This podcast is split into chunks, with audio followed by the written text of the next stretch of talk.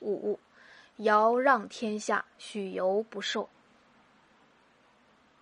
尧帝是古时的好帝王，在位多年，政治清明，天下安定。他虽然是帝王，对人却很谦和，又具抚察民意。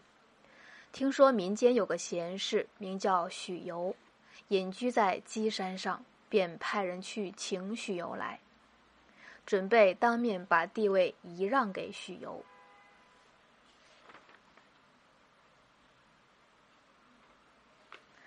尧帝对许由说：“好太阳出来了，圆月亮出来了，还在日日夜夜燃烛照明。设若你是烛火，难道不觉得太丢脸了吗？即使雨下了，还在引池水灌庄稼。设若你是水池，难道不觉得白白浪费吗？许先生啊，你在民间影响远播，致使天下安定。”我坐在地位上，装扮神主似的，枉自享受拜祭，感到万分惭愧。